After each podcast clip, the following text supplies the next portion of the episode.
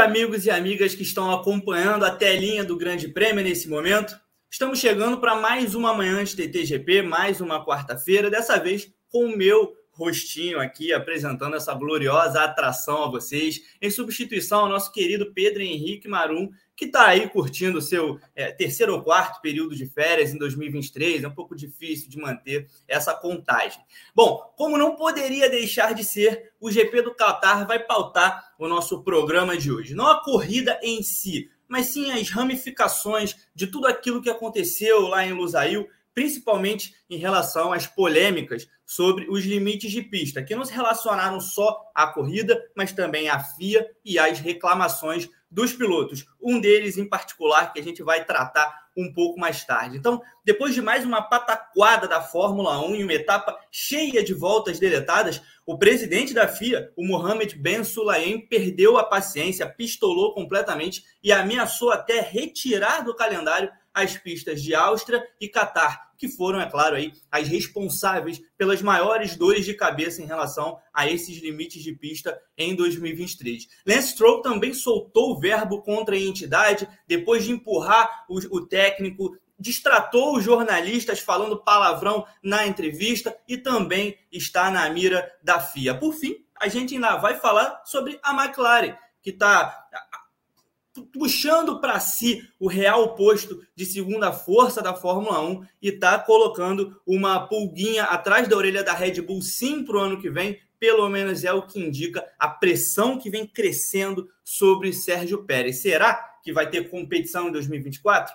A gente vai conversar sobre todos esses assuntos a partir da próxima hora. E aqui ao meu redor estão Renato Ribeiro, de volta ao nosso programa depois de algum tempo ausente, e os nossos habituês aqui embaixo, Bernardo Castro e Rodrigo Berton. Então, vou começar aqui com, com, com o Renato, vai, vai iniciar aqui a nossa, a nossa próxima hora divulgando a mensagem do Grande Prêmio e te chamar aí para dar o destaque inicial. Bom dia, Renato.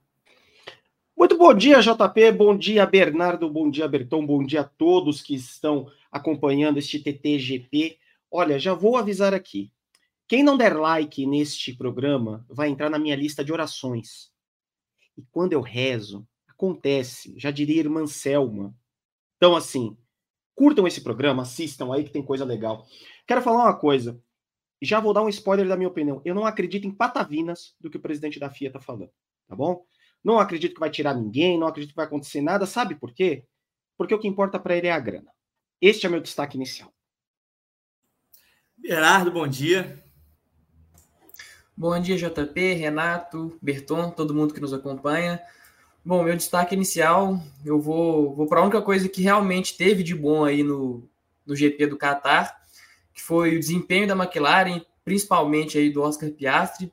Pelo primeiro fim de semana, na Fórmula 1 ele conseguiu ser constantemente mais rápido do que o Lando Norris, que é um piloto excepcional também. A dupla da McLaren vem se mostrando muito boa. Podemos esperar aí talvez algumas brigas aí nas próximas corridas, uma disputa interna das mais interessantes. A McLaren também vem mostrando uma força muito interessante. Foi o, inclusive, o tema do meu GP2 da segunda-feira. Inclusive, se vocês aí da audiência não tiverem visto ainda, confere lá no canal 2 do Grande Prêmio, vídeo bem bacana aí. E é esse meu destaque inicial. Acho que, que a McLaren merece essa, em meio a toda essa esse desastre que foi o GP do Qatar, acho que a gente tem que achar as coisas boas para poder fazer esse destaque aqui. Rodrigo Berton, nosso querido produtor, dessa vez inteiramente na nossa atração. Bom dia também, seu destaque. Bom dia, JP, Renato, Bernardo, galera que acompanha mais um TTGP aqui no Grande Prêmio. Olha, eu vou discordar do Bernardo, eu não tenho nada de bom. Nada, não tenho nada de bom para falar. E se e digo mais, se a FIA tirar o circuito da Red Bull do calendário, eu quero ver a FIA ter culhão para tirar o circuito da Red Bull do calendário. Porque isso aí é só ameaça vazia. É aquela coisa de, ai, tivemos problema na Áustria, vamos tirar a Áustria. E se é para tirar alguma coisa que tem problema, que tira a FIA. Tira o Sulaim. Já que é para tirar o que tem problema. O que tem problema é a FIA é a direção da Fórmula 1. Esse é o real problema. Os caras não têm competência de resolver um problema. Aí vem a Pirelli e fala que ela não foi informada das zebras. É, é, é um absurdo tudo o que acontece. É um absurdo. É uma categoria que uh, eles não conhecem internet, eles não têm dinheiro para ir lá antes. É uma categoria que, assim, eles precisam de, de migalhas, né, para ir lá. Chega na quinta-feira. Eles chegam lá na quinta-feira, né? para fazer as coisas. É, é, é, um festival de absurdo que a Fórmula 1 faz e ameaçar tirar a Áustria, que é uma bela pista, e deixar Mônaco, porque é tradição, aí eu vou ficar mais bravo ainda. É, bom, a Mônaco não tem nem como ultrapassar os limites de pista, né? O pessoal já vai direto ali na, na mureta. Mas o limite da minha paciência, JP. Mas, bom, para contextualizar né, para o pessoal que está que tá acompanhando a gente, o Mohamed Ben Sulaim, presidente da FIA, pistolou com mais uma corrida é, protagonizada realmente pelos limites de pista na Fórmula 1. O GP do Qatar, depois do GP da Áustria, na verdade, já completamente caótico, teve mudança de resultado após um protesto da Aston Martin. A Aston Martin identificou 1.200 potenciais violações aos limites de pista no Red Bull Ring.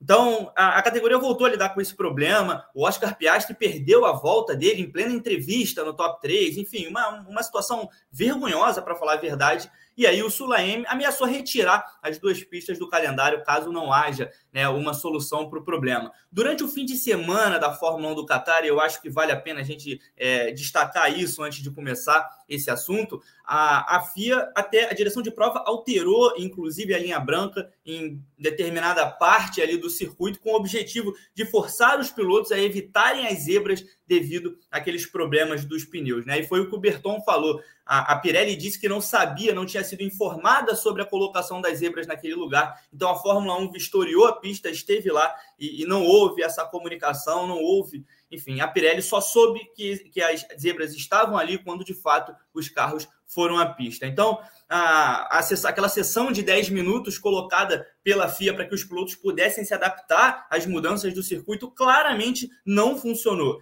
o Sérgio Pérez levou 15 segundos ao longo da corrida é, em punições, o Pierre Gasly levou 10, o Lance Stroll levou 10 e o Alexander Albon também levou 10 segundos. Então, para a gente começar aqui a nossa roda é, relacionada à, à, ameaça que eu também acho bastante vazia do Mohamed Ben Sulaim, eu queria perguntar a você, Renato, será que é retirando pistas do calendário? Tudo bem que eu acho que já ficou até claro que a pista do Qatar não merece estar ali. Mas será que é retirando pistas do calendário que a Fórmula 1 vai resolver o problema com os limites de pista? Claro que não. É, assim, a FIA está procurando um bode expiatório para uma incompetência dela. Tá? No domingo a gente é, comentou muito no briefing é, sobre essa e no sábado também sobre essa, esse tipo de vistoria. A FIA hoje é uma entidade que ela é uma entidade muito obscura, tá? Em todas as suas ações. A gente não sabe é, por que os comissários de pista, o que, que eles fizeram para chegar ali é, para seus comissários, e a gente é, citou alguns exemplos de nomes de comissários que julgam as punições e que não foram ninguém na fila do pão é, quando a gente está falando de Fórmula 1 e que sequer tem conhecimento técnico é, ou demonstram conhecimento técnico para isso. E quando a gente fala das vistorias, é, eu acho que vai pelo mesmo ponto. Quem é que faz essas vistorias no autódromo? Né? Eles vistoriam o quê? Qual é a ação que acontece depois dessas vistorias? É, eu e o Berton, que somos um pouquinho mais é, menos jovens, é, a gente lembra bem de como era Interlagos é, na semana do pré-GP, do antigo GP do Brasil de, é, de Fórmula 1, que hoje é o GP de São Paulo. Quantas vezes a gente viu Interlagos passando por obras ou por, por ajustes na terça-feira pré-corrida, da semana da corrida? Porque a FIA chegava aqui, pedia um monte de alterações, pedia alteração no paddock, pedir alteração em zebra, pedir alteração em um monte de coisa.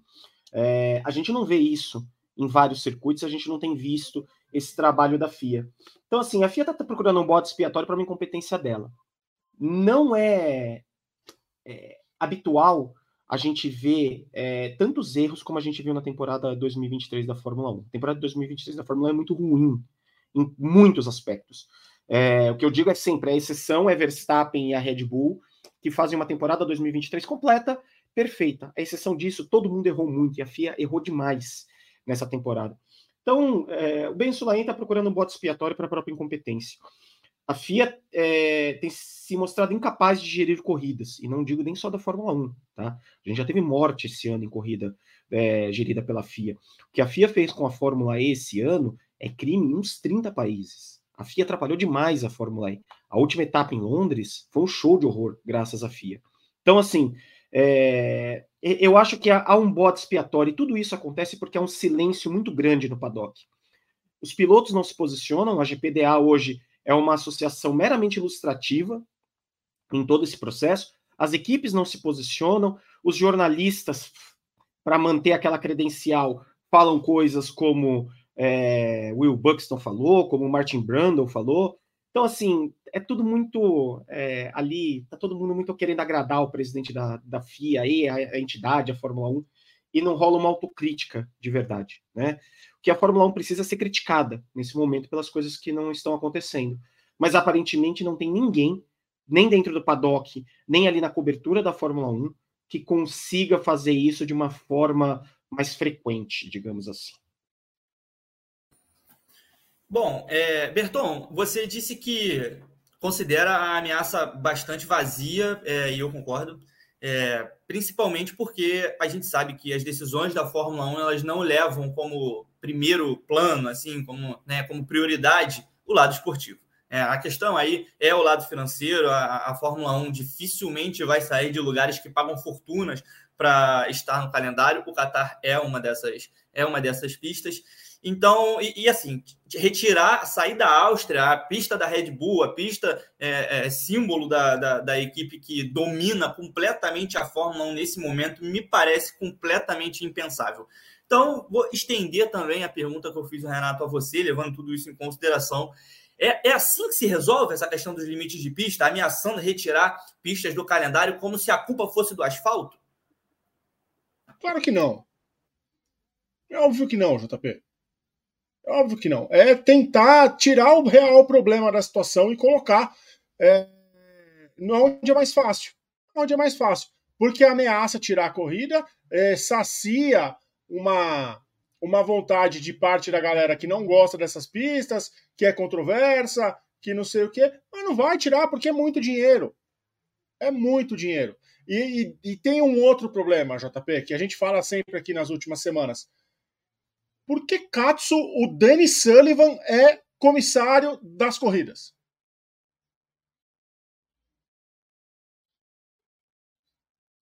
que, que o Danny Sullivan, que fez dois pontos na Fórmula 1 de Benetton, dois, ele correu uma temporada na Fórmula 1, dois pontos. Teve uma carreira ótima na Indy, campeão pela Penske e tudo mais. Mas é um nada na Fórmula 1, gente. Por que, que ele é um, um comissário? Eu estou aqui com os nomes das pessoas e a biografia de alguns que eu anotei aqui. Ó, nesse, nesse final de semana a gente teve Felix Holter, Danny Sullivan, Matteo Perini e David Domingo.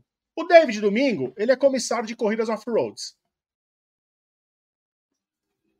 Né? Membro da, FIA, da comissão da FIA de off-road e comissário da FIA. Por que, que um cara desse é comissário da Fórmula 1? O Matteo Perini, ele é um cara formado para ser comissário, tá no quadro da FIA desde 2005, ele tá galgando o espaço dele, tá subindo, e, e ele sim é uma pessoa que a gente compreende porque tá lá. Agora, Denis Sullivan, David Domingo, esse Félix Holter eu não achei ele aqui. É inadmissível.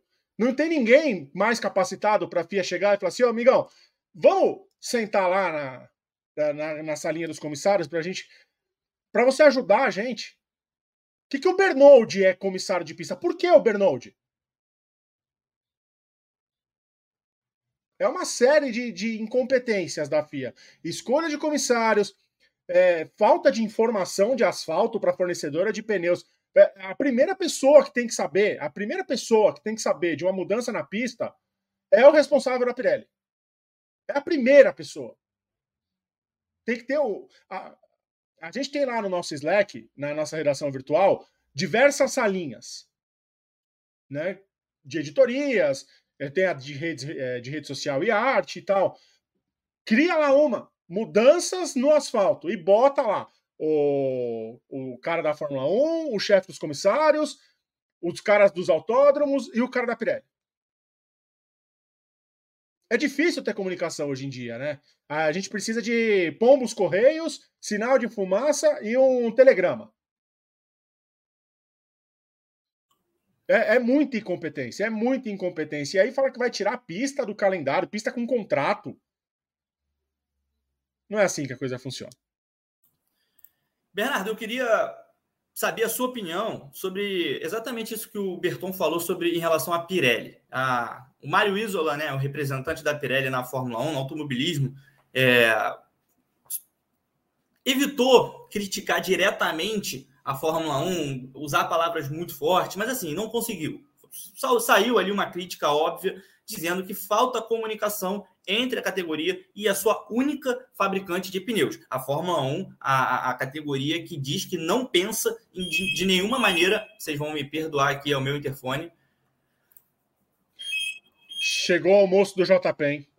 Chegou o almoço, JP. Vou só concluir a minha pergunta. É, vai lá, JP, vai lá, vai lá. Essa questão da comunicação entre as partes, Bernardo. O que, que você acha disso e, e, e por que, que isso acontece? Porque é inexplicável a única fornecedora não ter comunicação com a sua categoria. Cara, assim, é inexplicável. E além da comunicação também, é, antes de passar para esse ponto da comunicação, eu acho que o primeiro ponto mais grave está relacionado aos testes, né? A, a, falta de testes que a Pirelli tem, que todas as equipes têm, que envolve toda a temporada, todo o ano da Fórmula 1. Primeiro, começando aí em relação ao teste de, de pré-temporada, que são minúsculos, é, três dias de teste só com um carro na pista, cada equipe só tem direito a um carro, enfim, poderia ser também mais um, um tempo para a própria Pirelli coletar dados, informações sobre os pneus da temporada, enfim. É, ao longo do ano também, os testes são praticamente nulos, né? Quase nenhum, são praticamente os testes dos treinos livres que tem ali antes das corridas. Tanto que durante o GP do Japão, inclusive, a Pirelli precisou usar, é, ainda precisa, né? Acho que fez isso no ano passado, fez isso durante esse ano, vai fazer durante o GP do México. É, usar ali uma parte dos treinos livres para poder testar os protótipos dos pneus que podem vir a ser usados e melhorados para o ano que vem. Então, isso também já compromete muita parte é, tanto das equipes, da, da, própria Pirelli, da própria fornecedora. Então, acho que o maior problema já começa nisso daí, é essa questão dos testes. Então, começa já a ter essa imprevisibilidade em relação ao comportamento dos pneus. E em relação a essa falta de comunicação, é algo assim, simplesmente é, inexplicável.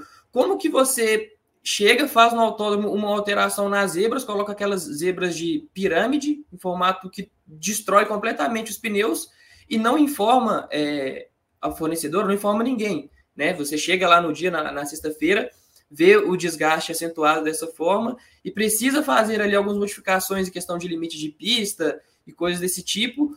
Fazer um teste de 10 minutos, 10 minutos, assim, é uma coisa é, é absurda, né? Também, você colocar 10 minutos até para os pilotos se adaptarem a esse novo formato das curvas e para saber como esses pneus vão se adaptar a essas, essas novas mudanças aí que foram feitas.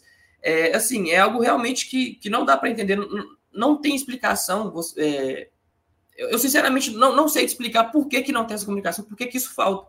Porque, assim, é, é o básico para poder fazer uma, uma coisa funcionar, fazer as engrenagens girarem ali para tudo dar certo e sair tudo direitinho. Aí, quando isso não acontece, aparece esse papelão aí que a gente viu durante o GP do Qatar, que, assim, sinceramente, por mais que é, terem colocado aí um mínimo, número mínimo de paradas, né, três paradas ao longo da corrida, tenha dado uma movimentada ali na corrida, eu também, inclusive, achei péssimo, não achei que foi as disputas que tiveram foram coisas autênticas ou coisas do tipo, eu ainda assim continuei achando a corrida bem ruim, bem fraca e assim, bem desanimador enquanto ela estava acontecendo assim. Então, sinceramente, é algo que, que realmente não dá para entender. Não, não tem como você não ter essa comunicação entre, entre é, fornecedora e a categoria. É algo, assim, incompreensível, não tem explicação. Eu posso só incluir uma coisa, JP, antes de passar para você de volta? É, um, ano, um pouco mais de um ano atrás, o Mário Isola estava puto lá em Suzuka, naquela corrida do título do Verstappen, da chuva e tal, tal, tal de, cuspindo marimbondo, reclamando que a Fórmula 1 não testava e que por isso era muito difícil colocar aqueles pneus de chuva extrema é, para rodar, é, que faltavam testes. E aquele final de semana ele cuspiu marimbondo. em cima da FIA. É, um ano depois, veja só, a gente está falando de novo na corrida ali, é, muito próxima à corrida do Japão, a gente está falando de novo de falta de testes de pneu. Então, assim, se resolve porra nenhuma na FIA, é, a FIA é isso aí mesmo, e vamos que vamos, e, e sabe, a, a, FIA gosta da Fórmula 1 no modo aleatório, e a sensação que eu tenho é que tudo que ela puder fazer para jogar a Fórmula 1 nesse modo, nesse modo aleatório, ela vai continuar fazendo. É, e a, uma coisa que eu sempre, é, sempre que se fala de Pirelli, testes de pneus e esse, esse tipo de coisa na Fórmula 1, é, volta na, minha mente o fato de que a Fórmula 1 tem o pneu azul, que é praticamente um quinto goleiro, né? Ele nunca é usado, é uma coisa surreal, uma tecnologia muito bizarra e que os, a própria categoria admite que quando chegar na, na, na, situação de ter que usar pneu azul, então aí é uma condição que já não dá para correr e a bandeira vermelha praticamente todas as vezes. Então, é, essa relação Fórmula 1 Pirelli realmente ela é, ela é algo estranho, ela é algo muito, muito difícil de explicar. Bom, eu, eu queria trazer aqui também um.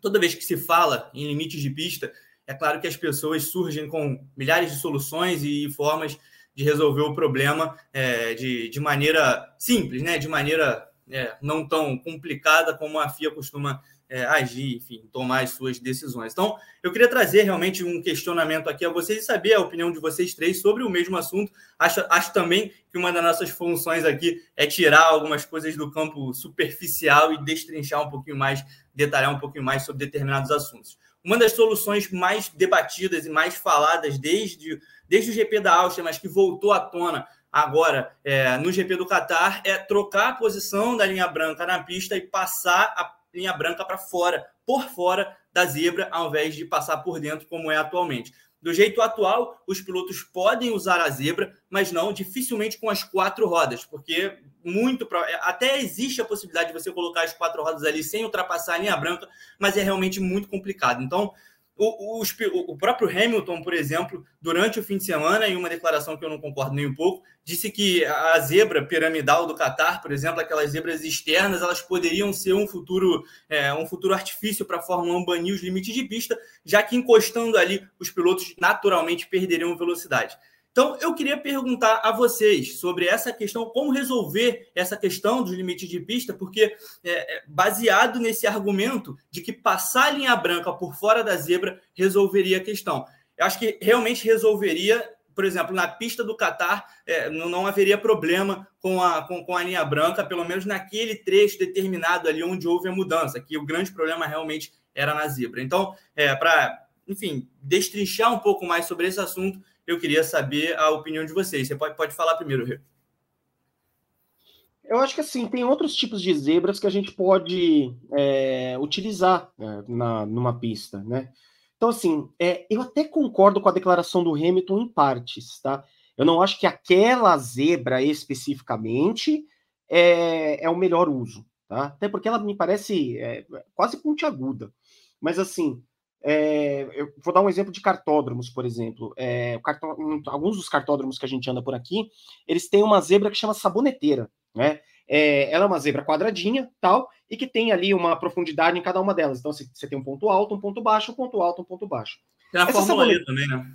Na Fórmula E também tem as saboneteiras, né? Inclusive aqui no AMB eles colocaram. A gente estava andando, a gente fez o track walk lá um dia antes, a gente achou uma ou duas saboneteiras ali para que, que essa zebra serve? Ela serve, serve para reduzir a velocidade de fato, né? Então, assim, vou dar um exemplo de algo que é prático para mim, mas que, assim, é, não vou dar relação com nenhum é, autódromo, pelo amor de Deus, não estou tentando pensar como piloto. Mas, por exemplo, a gente anda de kart. É, quando você chega nessa saboneteira, você basicamente não precisa frear para fazer a curva. Né? A saboneteira te freia e você só apenas levanta o pé e entra na curva para a direita com, já colocando velocidade. É, isso é normal. Isso acontece aqui, pô, num, num kart, né? É, não é possível que a Fórmula 1 tenha tecnologia para isso. Então eu acho que tem outros jeitos para que a zebra que ela seja punitiva, né? Agora eu eu só discordo de uma coisa. Eu acho que assim é, a zebra especificamente ela não precisa ser em todo lugar punitiva, tá? É, a zebra é apoio para fazer curva. Então assim Limite de pista, para mim, o corte de limite de pista, para mim, é quando você passa por dentro de uma curva e efetivamente ganha, ganha é, terreno com relação ao outro piloto. Isso, para mim, é corte de limite de pista. Ponto.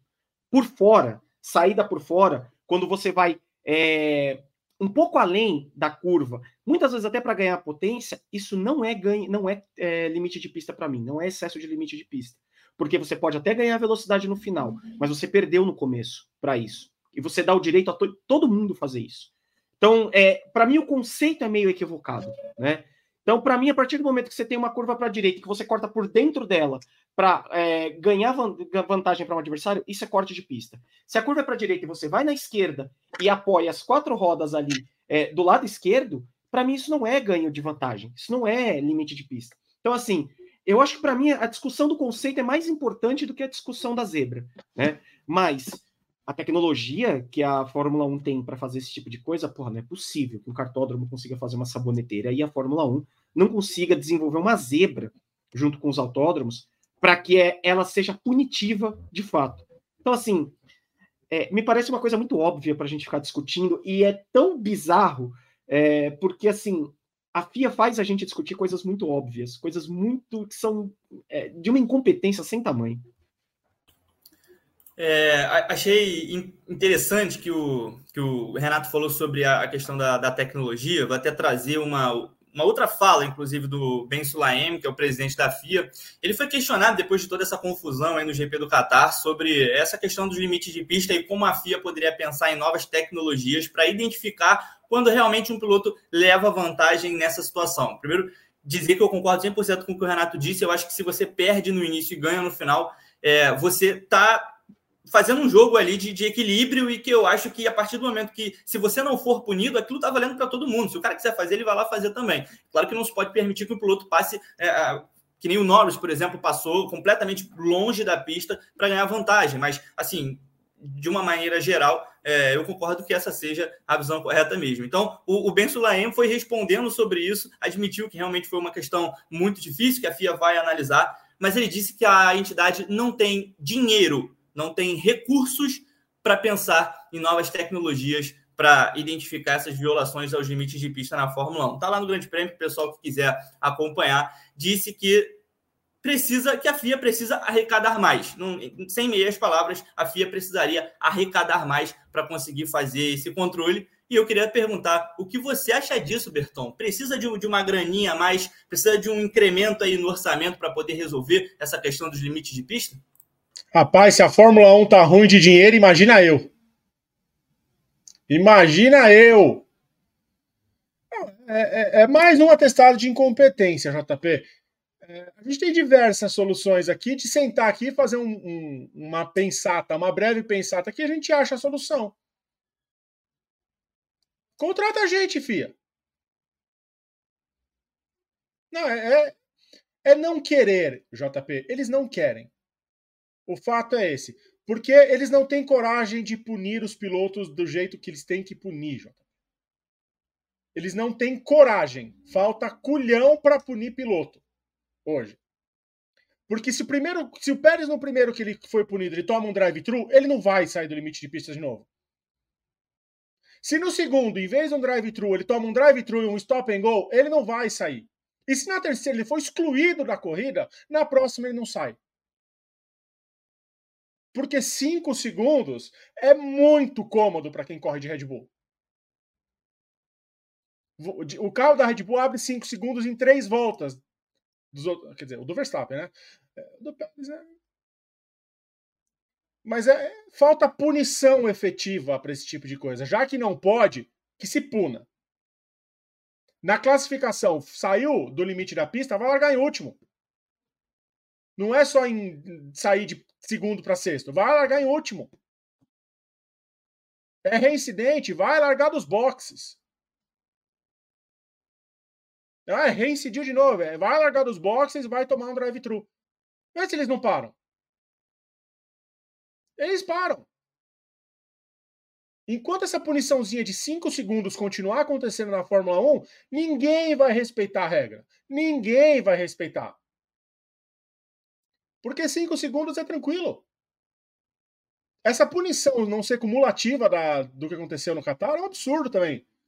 Tomou cinco, tomou cinco, tomou cinco. Por que não 5, 10 e 30?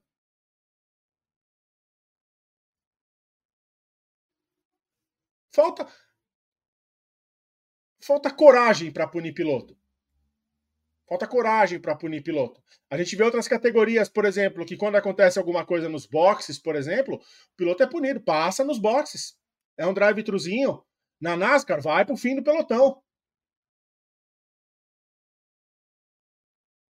É só a Fórmula 1 que são os intocáveis. Não, não pode punir piloto. São os melhores. São os melhores. Não pode punir. Não pode punir. Vamos deixar isso. Não. Aí a gente vê esse show de horrores que a gente está vendo. Porque se pune na primeira vez, eles não fazem de novo. Porque aí, quando o, o, o Pérez perder dois, três pontos que está fazendo e, e, começar a terminar em 16, 17, a Red Bull vai chegar nele e falar: seu cidadão, dá para você manter o, o Katsu do carro na pista? Falta, é, falta rigor da FIA. Ou como a MotoGP faz, né? Bota lá um trecho mais longo da, da, da pista e manda esse cara dando volta longa. A FIA é toda errada. Bom, é, para a gente encerrar aqui o, a pauta limites de pista, encerrar a pauta FIA, na verdade, né? Que é, é, é, realmente uma protagonista dos nossos programas, porque a cada, a cada fim de semana consegue arrumar um jeito diferente de passar vergonha. É, bom, o Renato trouxe até aqui é, alguns números né, sobre sobre algumas equipes da Fórmula 1, a Mercedes lucrando na ordem de 560 milhões de euros no ano passado, a Alpine, que é uma das equipes. Reais. De reais, perdão, é. A Alpine, que é uma das equipes em crise né, na, na Fórmula 1, uma equipe que vive é, ali em. Não, não, crise financeira, né, mas uma crise operativa, crise, é, é enfim, organizacional ali, que realmente se tornou um caos esse ano. Eu, mesmo assim conseguiu lucrar de um ano para o outro, 162 milhões. A Fórmula 1 é sim um esporte lucrativo nesse momento. Esse é, é, é um dos grandes motivos pelos quais as equipes estão barrando a Andretti na, na querem barrar né, a entrada da Andretti. Para mim, é claro, esse não é o único motivo. Já falei sobre isso aqui em outras oportunidades, não é só questão de dividir dinheiro, ninguém quer competir com alguém que esteja, com alguém que saiba competir de verdade. E, Bernardo, o, o, o Renato falou sobre a, a mudança das zebras. Pode falar, Bernardo. Só que uma informação que é do, do, do site Marketing Esportivo, a Fórmula 1 aumentou seus ganhos para 2,57 bilhões de dólares na temporada 2022. E eles não têm dinheiro para achar uma solução. 2,57 bilhões de dólares. É, é, é, realmente, são números inacreditáveis. São números inacreditáveis, mais inacreditáveis. é lucro, é lucro. lucro e eles não têm. E eles olham para nossa cara e falam: não tem, a gente não tem recurso.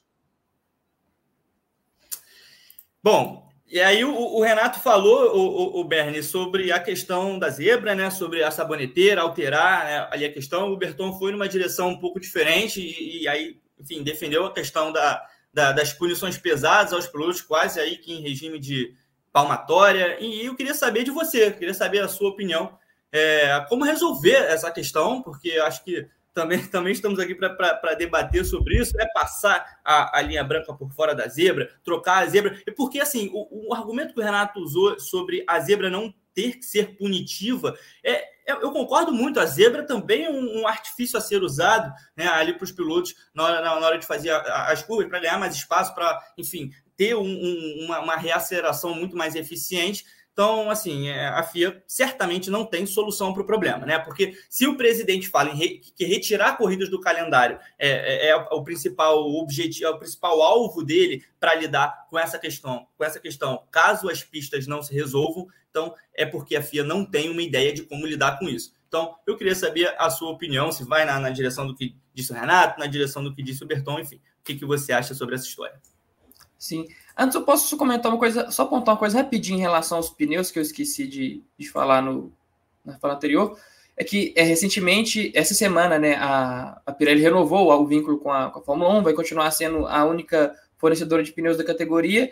E nesse caso, exclusivamente nesse caso, considerando todo esse cenário, essa falta de comunicação, é, embora a Pirelli tenha ali seus, seus problemas, ainda bem que a Fórmula 1 vai manter só uma fornecedora, né? Porque se ela não consegue ter comunicação só com a Pirelli, imagina, sei lá, falar com o Bridgestone, falar com, com a Pirelli, todo, todo esse problema aí rolando, a chance de, de acontecer uma, um, Estados Unidos 2005 de novo, igual quase aconteceu durante o GP do Qatar, é, é, muito grande. Então, ainda bem que, que ela manteve só um fornecedor, ainda mais que a próxima que viria, acho que é a partir de 2025, não teria tanto tempo assim para poder preparar uh, os pneus, os compostos, enfim, ainda mais por conta desse, dessa falta de testes. Mas em relação aos limites de pista, é, eu, vou, eu concordo muito com, com o que vocês falaram, principalmente com, com o que o Renato falou. É, eu odeio essa, essa regra de limite de pista. Realmente eu acho um saco acompanhar corrida com essa. Por mais que, assim, é, tudo bem, é a regra, você tem que manter o carro na pista dentro das quatro linhas, tudo bem, é, é, é compreensível, mas é muito chato quando você está assistindo ali, você não sabe se o piloto realmente fez aquele tempo ou não, porque daqui a alguns minutos ou daqui a algumas horas a volta dele pode ser deletada, igual foi assim no GP da Áustria. É, a Aston Martin recorreu lá é, depois da corrida para poder rever a punição, enfim, devolveu a posição para eles de volta. É, lá na, na Áustria foram acho que mais de 1.200 infrações, no Catar tiveram mais algumas algumas centenas, coisas desse tipo. Então, assim, até para o público, para poder acompanhar a corrida, é muito ruim. É, é uma, coisa, é uma experiência muito, muito chata, muito. Assim, é, tem aquela toda aquela quebra de, de expectativa, de emoção. Você nunca sabe se realmente a volta foi válida ou não, então você não sabe o que está acontecendo ali. Então, para mim, é, eu tenho para mim que assim seria muito mais fácil você às vezes retira essa regra do, dos limites de pista, igual como o Renato falou, você cortar por fora assim, e você também comentou, né? Não é tão. Você não ganha uma vantagem tão grande, você perde na entrada da curva, mas, mas ganha na saída. Inúmeras outras categorias no mundo têm essa, essa flexibilidade, liberam isso. E, e assim, como todo mundo acaba tendo essa vantagem, né? Então meio que não, não favorece ninguém, então fica ali elas por elas. Então, para mim, é muito mais fácil você retirar essa regra, uma regra, inclusive, que a própria FIA não consegue fiscalizar, porque teve esse problema na Áustria, ela voltou atrás em uma das, das punições que ela tinha dado. Então é muito mais fácil você retirar a regra do que você tirar duas pistas do calendário. Pistas, inclusive, que o, a, do, a da Áustria é uma pista muito boa, é uma pista muito legal, proporciona corridas, corridas boas, corridas interessantes. E no Qatar, embora esse ano assim, não foi uma corrida, foi marcada mais por pontos de negativos do que positivos, mas tem dá oportunidade para ter alguma movimentação na prova também, então acho que é muito mais interessante, é, acaba de vez com, com, os limites de pista, acaba com essa, com essa regra e deixa as pistas seguirem no calendário, não, até porque é, essas ameaças de, de, tirar a pista também não vai colar, então acho muito mais fácil só tirar essa, essa regra.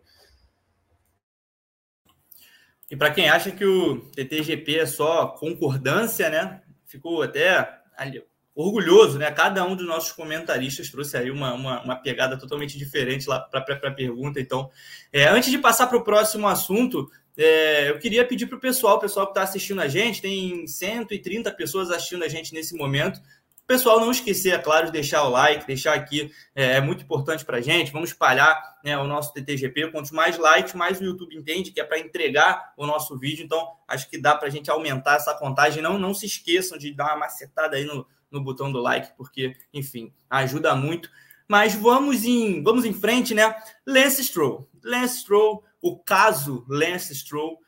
Stroll viveu um fim de semana de protagonista, o raro fim de semana como protagonista, né? No GP do Qatar. Não foi pela pilotagem, mais uma vez, né? Levou mais uma lavada do Fernando Alonso, mas deu ali uma série de chiliques, né? Empurrou o técnico na garagem, distratou os jornalistas, falando palavrão na entrevista, detonou a direção de prova com umas palavras bem fortes. É, detonar a direção de prova até acontece, mas ele usou realmente uma. dizendo que os caras nunca correram na vida, não entendem nada de corrida, enfim, e avisou que não vai mudar. Avisou que é isso aí, ele é assim, não vai mudar, esse é o jeito dele quando ele tem um dia ruim.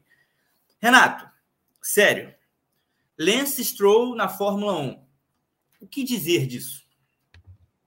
Dizer chega. Ninguém aguenta mais Stroll. Sério, acho que nem Aston Martin, nem o pai dele aguenta mais Stroll.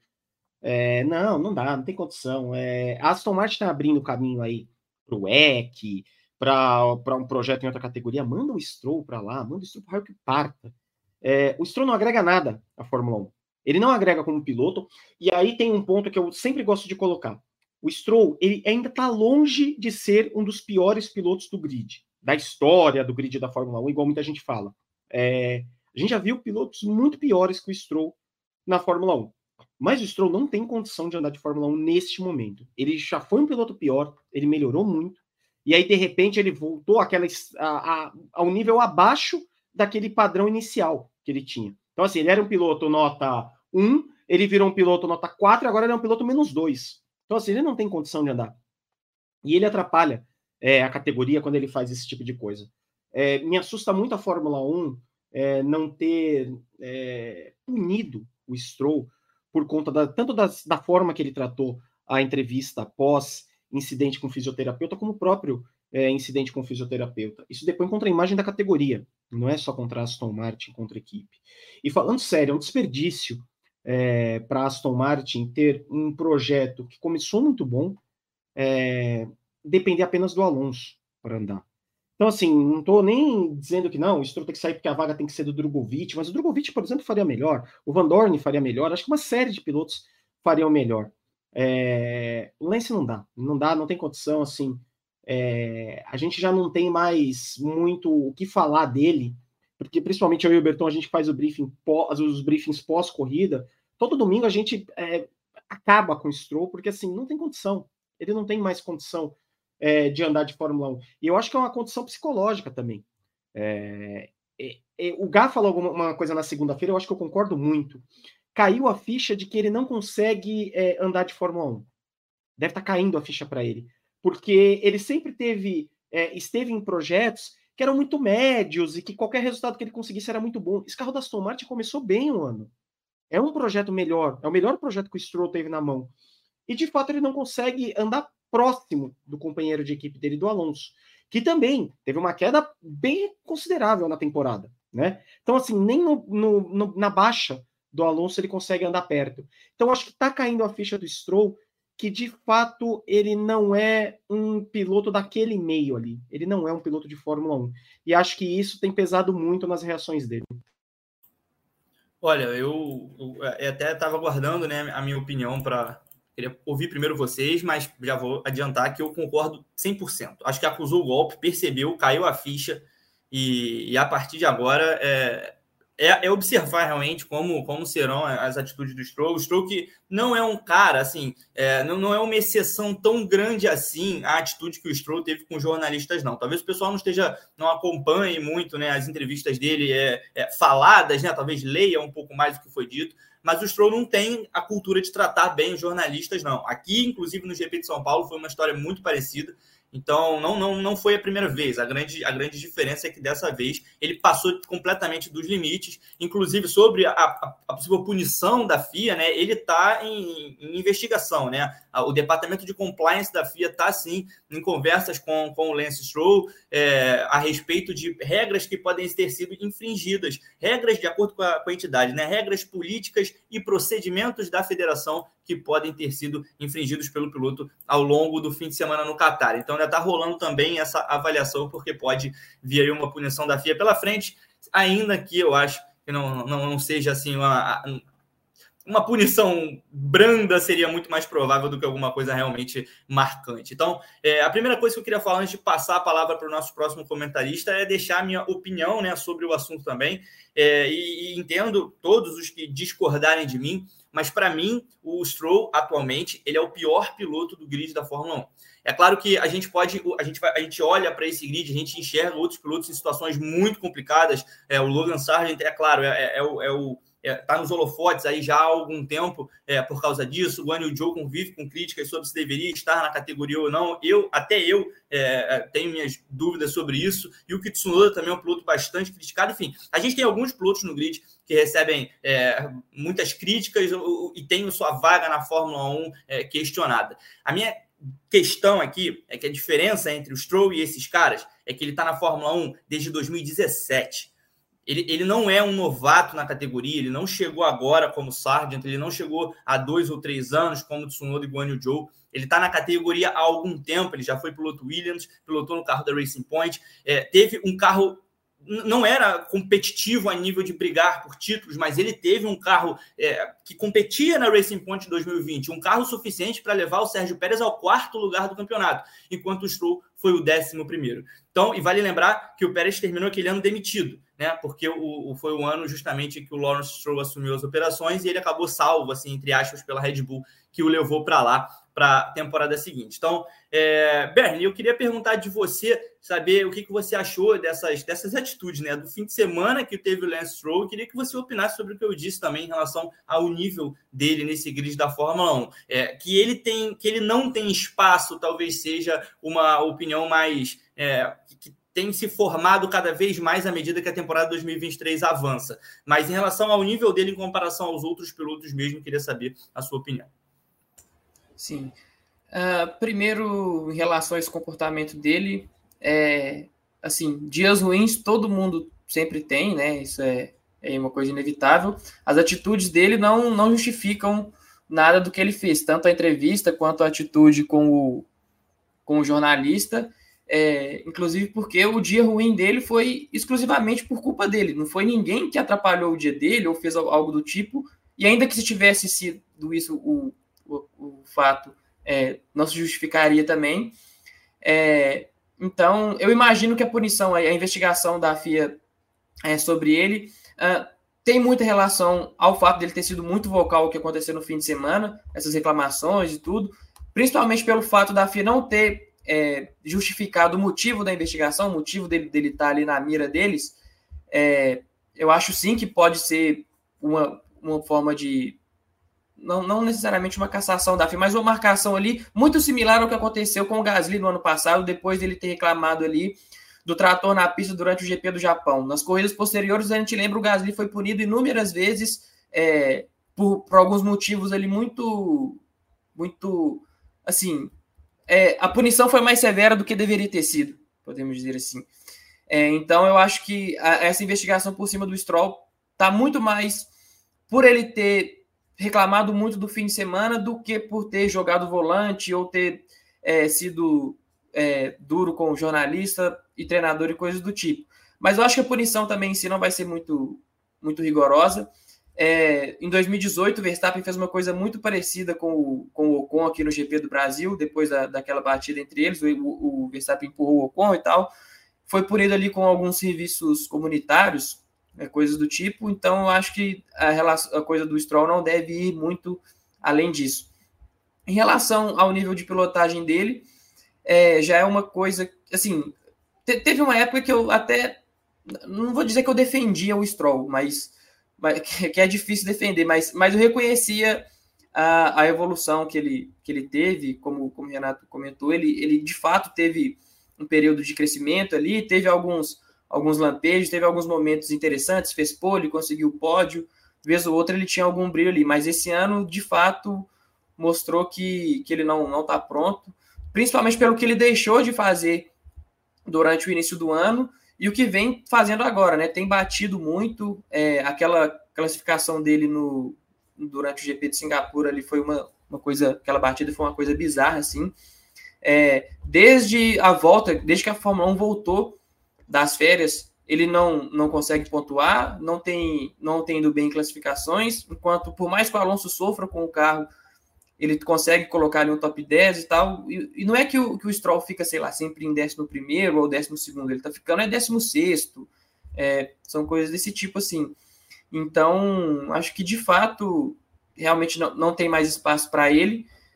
Esse fato que o, que o Gá comentou na segunda-feira de parecia a ficha dele ter caído, né? que ele não é piloto a nível de Fórmula 1. imagino que talvez os dias dele, ele reconheça que os dias dele na Fórmula 1 estejam contados, talvez ele também já esteja de saco cheio do que está acontecendo, toda essa pressão, toda essa, essa comparação, essas coisas que, que fazem em cima dele, e talvez, sei lá, é, pode, ele termine essa temporada, pode ser que faça mais 2024, mas se continuar nesse nível, eu imagino que ele não eu imagino que ele não siga por muito tempo, mas eu acho que se ele for sair vai ser mais por uma vontade dele do que por questão da, da Aston Martin mesmo tirar ou coisas do tipo.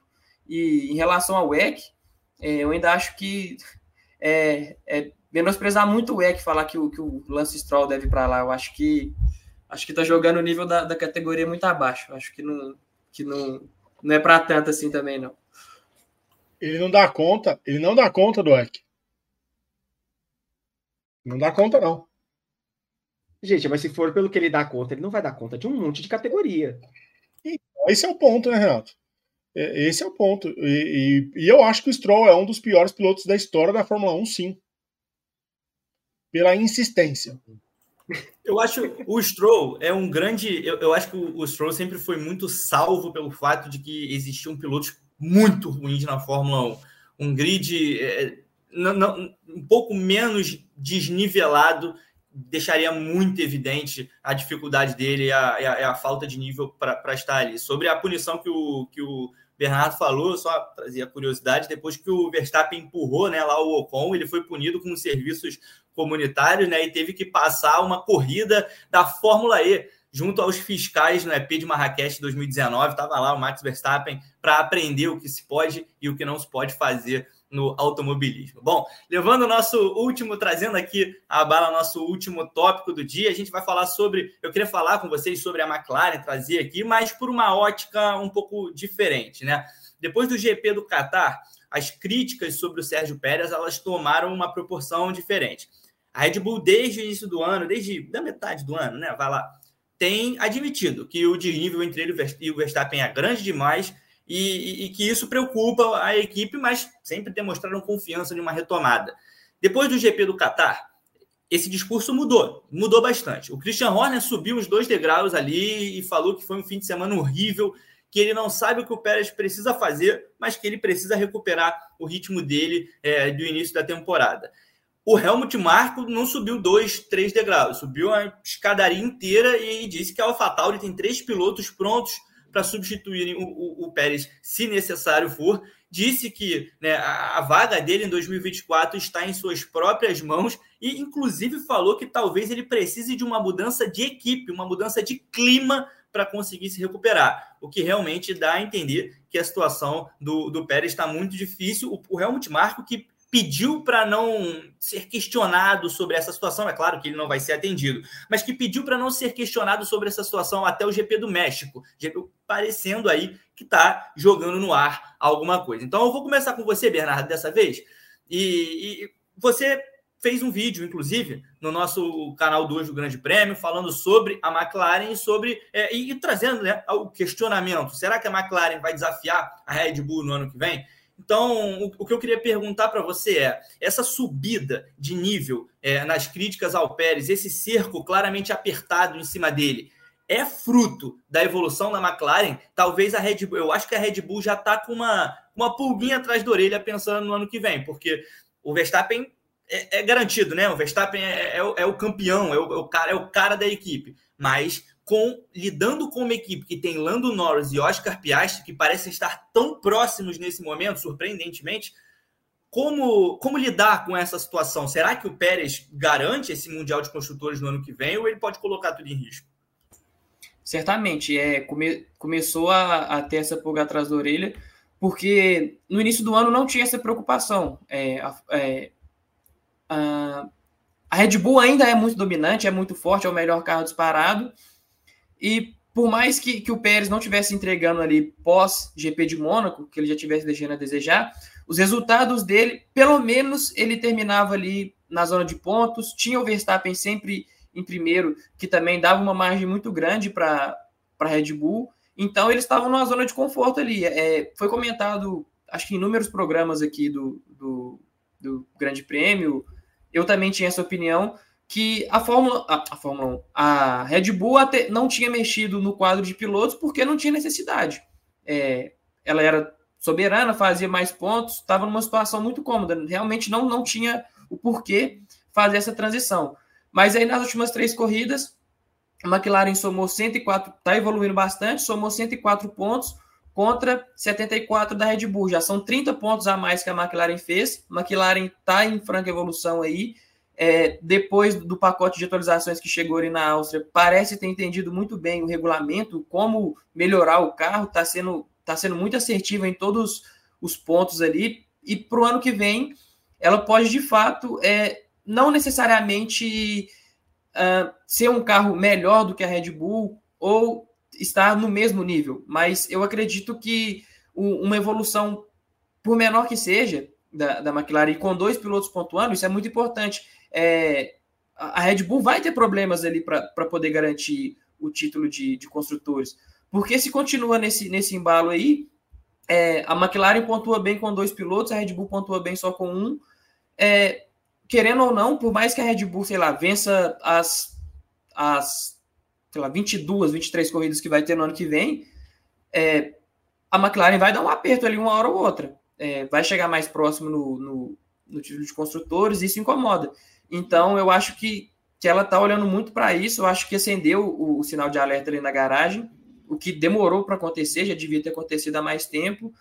E acho que o fato do, do Helmut Marko ter pedido até o GP do México para poder dessa posição, para poder dar duas corridas aí para o Pérez, é, é, muito significativo, né? Porque é muito conveniente para eles ter um piloto confirmado na casa deles, né? Assim como a Williams está fazendo, vai esperar aí os, os dois GPs dos Estados Unidos para poder definir o futuro do site.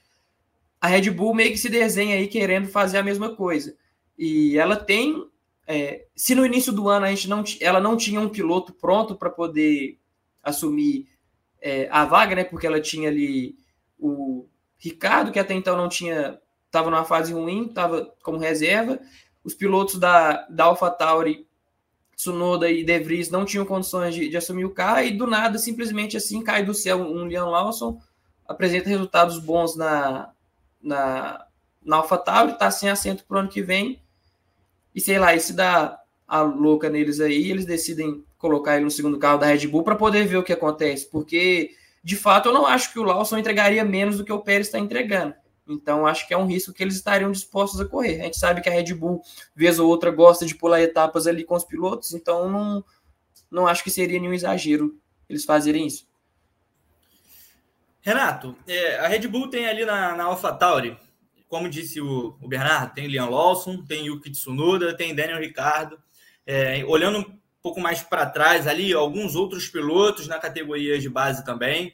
É, o CEO da Carlin, David Dicker, disse que no ano que vem a Red Bull vai retirar o apoio de Enzo Fittipaldi e Zane Maloney.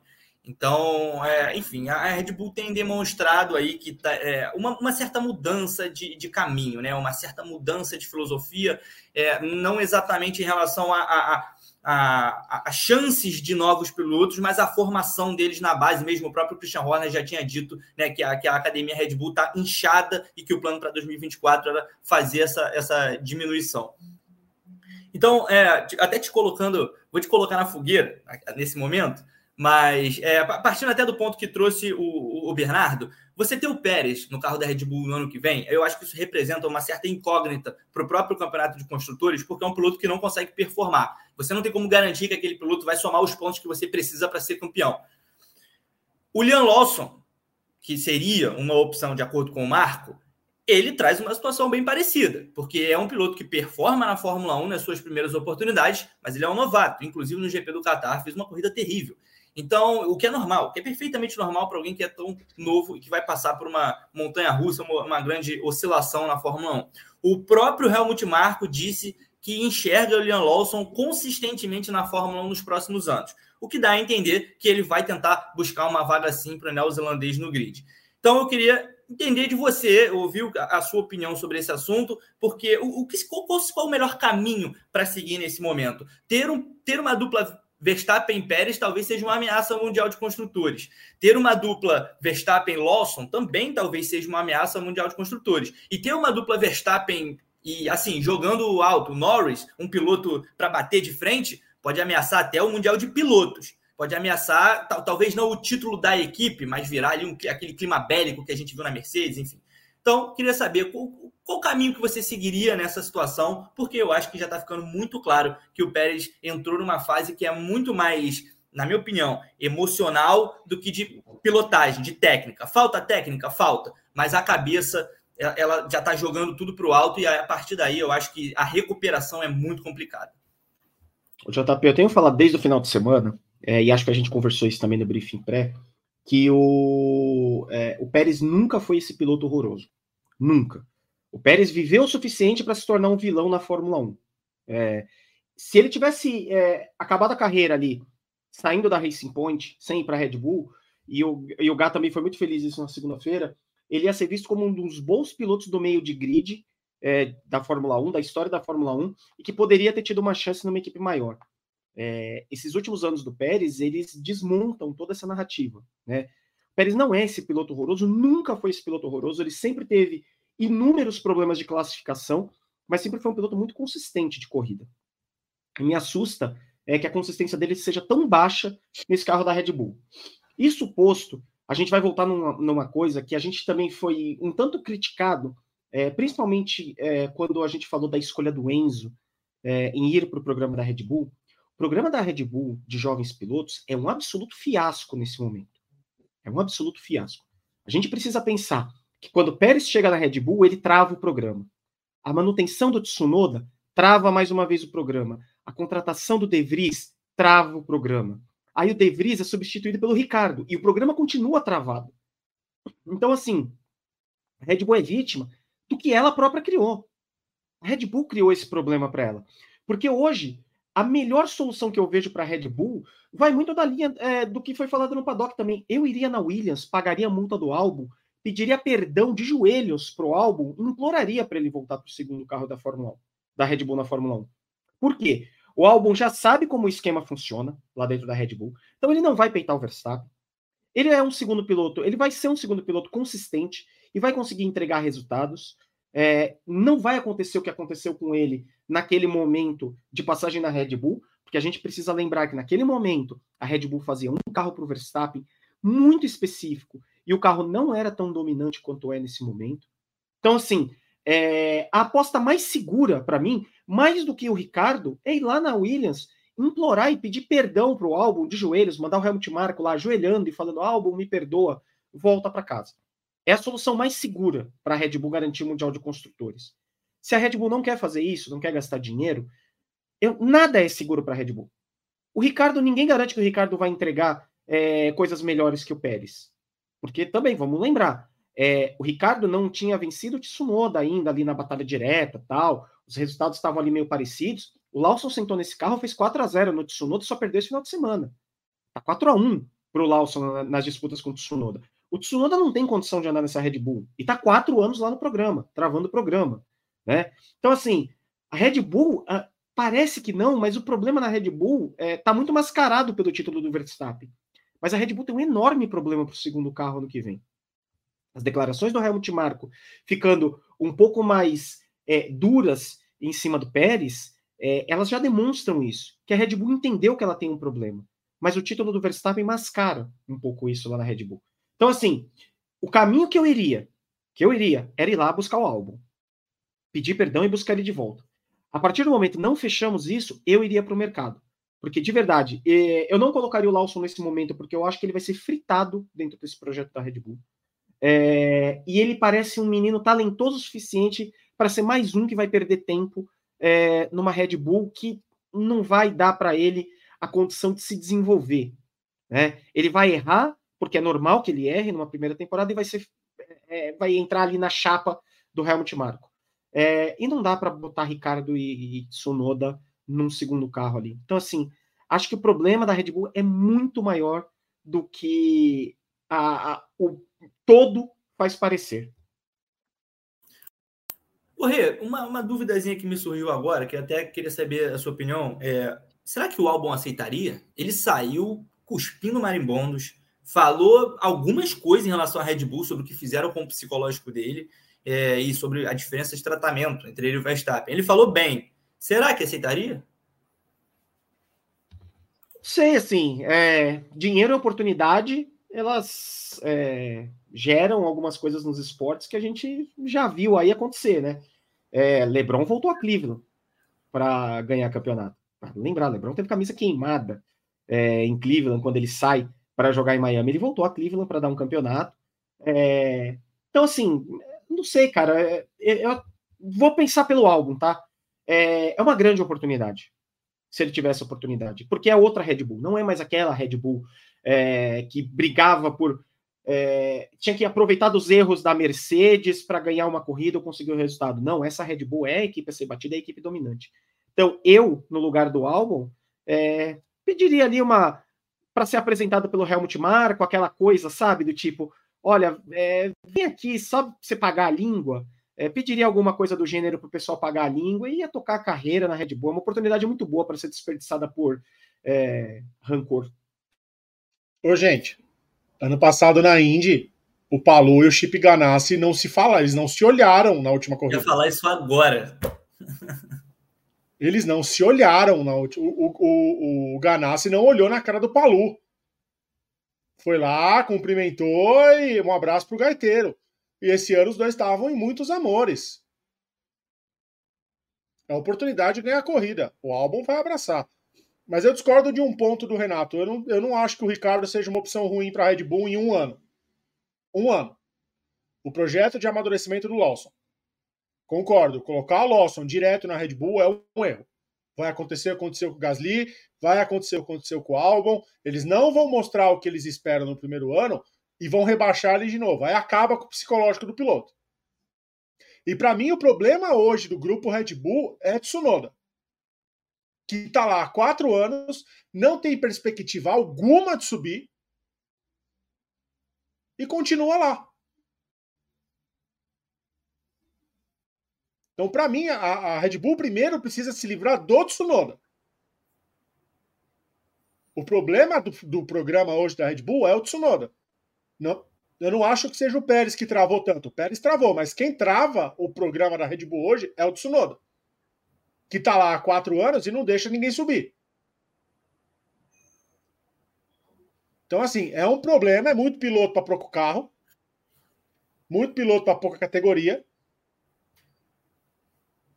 Então aí, ou a Red Bull começa a emprestar piloto por aí, que nem a Mercedes faz, ou ela encerra o programa, porque não dá para falar que o programa é o programa é uma falha. Dois dos três pilotos que venceram esse ano são do programa da Red Bull. O Sainz e o Verstappen.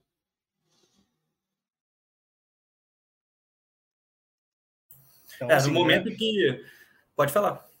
É um programa cruel, é um moedor de carne, é um programa injusto, é um programa que a gente, a gente tem nossas ressalvas. Tem lá o Helmut Marko, que ele é usado mesmo para essa situação, para chegar lá e dar a paulada no piloto, para não tirar, para não deixar o Horner fazer isso. Essa coisa de fritura do piloto, eles tiram do Horner e botam para o Helmut Marko. Sempre foi assim, é o, sempre vai ser. Enquanto... É o sistema good cop, bad cop, né? É, é, é exato. exato. Perfeitamente. É good cop, bad cop. Exatamente. O, o Marco é o bad cop. Ele tá lá para fazer o serviço, serviço sujo, de pilhar piloto, fritar piloto. Chegou lá na, na, em, em Milton Keynes, chegou lá três caminhões de óleo para fritar o Pérez essa semana. Ó, a fala do Helmut Marko, temos três pilotos na AlphaTauri, é a prova do Pérez. Ô Pérez, ou você ganha uma corrida até o fim do ano, ou você vai voltar para Guadalajara. É um, a, a, situação do Pérez é muito complicada. A situação do Pérez é muito difícil. E a Red Bull, por mim, assim. É, sei que ele tem contrato para o ano que vem, mas contratos são feitos para serem quebrados, né? Eu acho que o Ricardo faria melhor do que o, o Pérez lá para segurar um título de construtores, não para brigar por título. Para conter um, um, uma contenção, fazer uma contenção.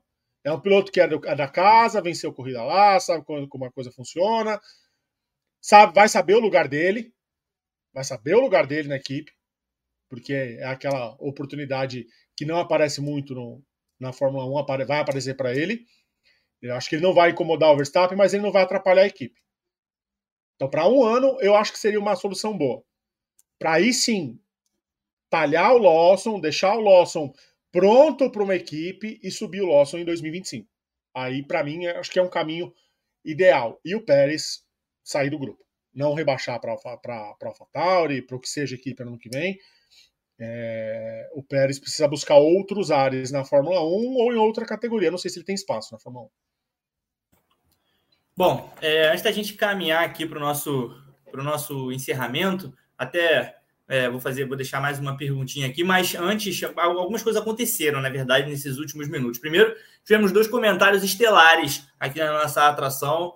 Paola Lobo, minha mãe brabíssima, e Pedro Henrique Marum, nosso apresentador titular, aqui a, acompanhando essa, essa, essa minha mãe, Paola, e o Marum aí acompanhando a nossa, nossa ETGP de hoje, além de uma.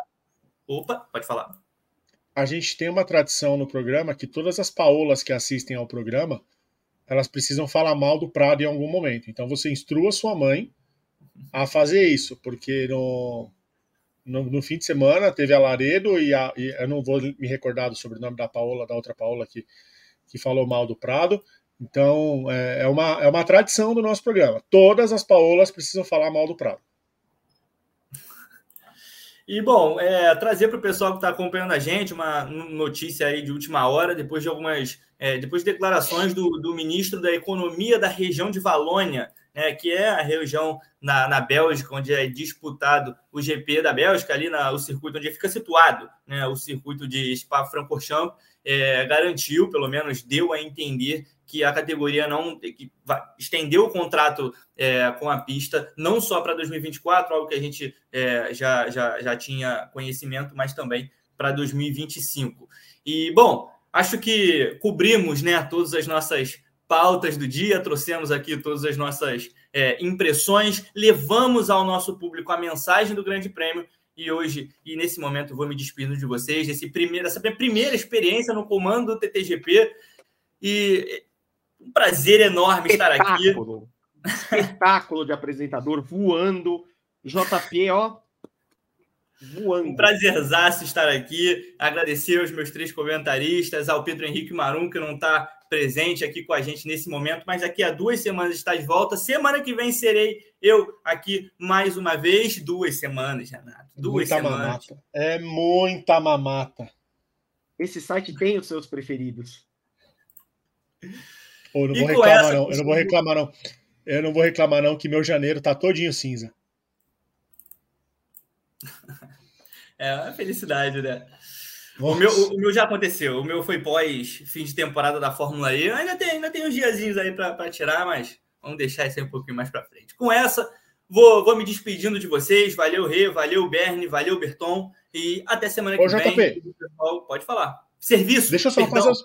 Serviço, Manda. tem que passar o serviço. Amanhã tem WGP, o programa feito pelas mulheres do Grande Prêmio, às 11 da manhã, aqui no YouTube. Eu não sei a escalação, porque eu não abri a escala. Aí foi erro meu. Eu não abri a escala hoje. Hoje, hoje, hoje amanhã foi complicado. Amanhã foi muito complicado. Mas tá. Amanhã tem WGP às 11 nas oito plataformas. A produção é da Carol. Eu sei que a produção é da Carol Verdilho, que está na nossa audiência aqui.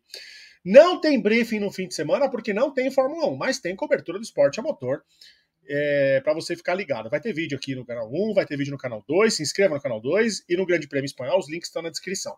Se você quiser ouvir os programas do Grande Prêmio, é muito importante a gente falar isso, que muita gente que não sabe. O Grande Prêmio tem um canal em todos os agregadores de podcast. Em todos. Então, todos os programas, todas as lives do Grande Prêmio vão para lá. Então, você não consegue assistir no YouTube, a gente sabe que tem a galera que não consegue assistir, prefere ouvir enquanto tá correndo. Aí, ó, é maravilhoso. O Martim, eu sei que o Martim é o, o nosso ouvinte 1 do programa.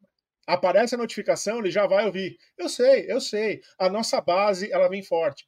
Então, ó, se inscreva no canal do Grande Prêmio no Spotify e nos demais agregadores de podcast para você não perder nada do que a gente produz. E se você quiser receber no seu celular as notícias do Grande Prêmio, você vai clicar no link da descrição. Tem lá, o Grande Prêmio está em grupos do WhatsApp. Grupos do WhatsApp. Tá aqui, ó. Olha, grande prêmio. A gente recebe o grande prêmio, chega aqui, ó, todos os links do grande prêmio. Olha que maravilha. Ah, maravilha. Maravilha, grande prêmio. Você se inscreve, os links estão na descrição do vídeo. Tem o canal do Grande Prêmio Geral, aí tem o canal é, é, barra cres.ws barra F1, barra Grande Prêmio, barra F2, barra Fórmula E, foca a câmera se você quiser, se não quiser também não tem problema. E você, se você entra nos nossos canais do Grande Prêmio para você não perder nada do que a gente produz. grandepremio.com.br e, e, o Grande Prêmio em espanhol também para você acompanhar todo o noticiário. E voltamos na semana que vem, às 11 da manhã, na quarta-feira. Segunda-feira tem Paddock GP às 18h30 e na terça-feira tem o Paddock VIP, que por enquanto está aberto. Por enquanto vocês estão tendo uma mata. Seja membro do Grande Prêmio. Clica aqui embaixo, escolha seu plano, vem para o nosso grupo do WhatsApp, participe dos programas, é, do programa feito para os assinantes. Em breve eu vou fechar tudo, só assinante vai participar e vai assistir. Então é isso, JP. Obrigado. Falando em ser membro, inclusive, destacar aqui, mandar um abraço além do Rei, Bernardo e Berton, também para o Manuel, né? Que renovou aí a nossa assinatura, mandou mais cedo. Então, tamo junto, Manuel. E é isso, semana que vem. Estamos aqui novamente, quarta-feira, 11 horas da manhã, o seu programa preferido sobre todos os aspectos aí do automobilismo, é, da nossa maneira aqui especial, né? Então é isso. Até semana que vem, valeu.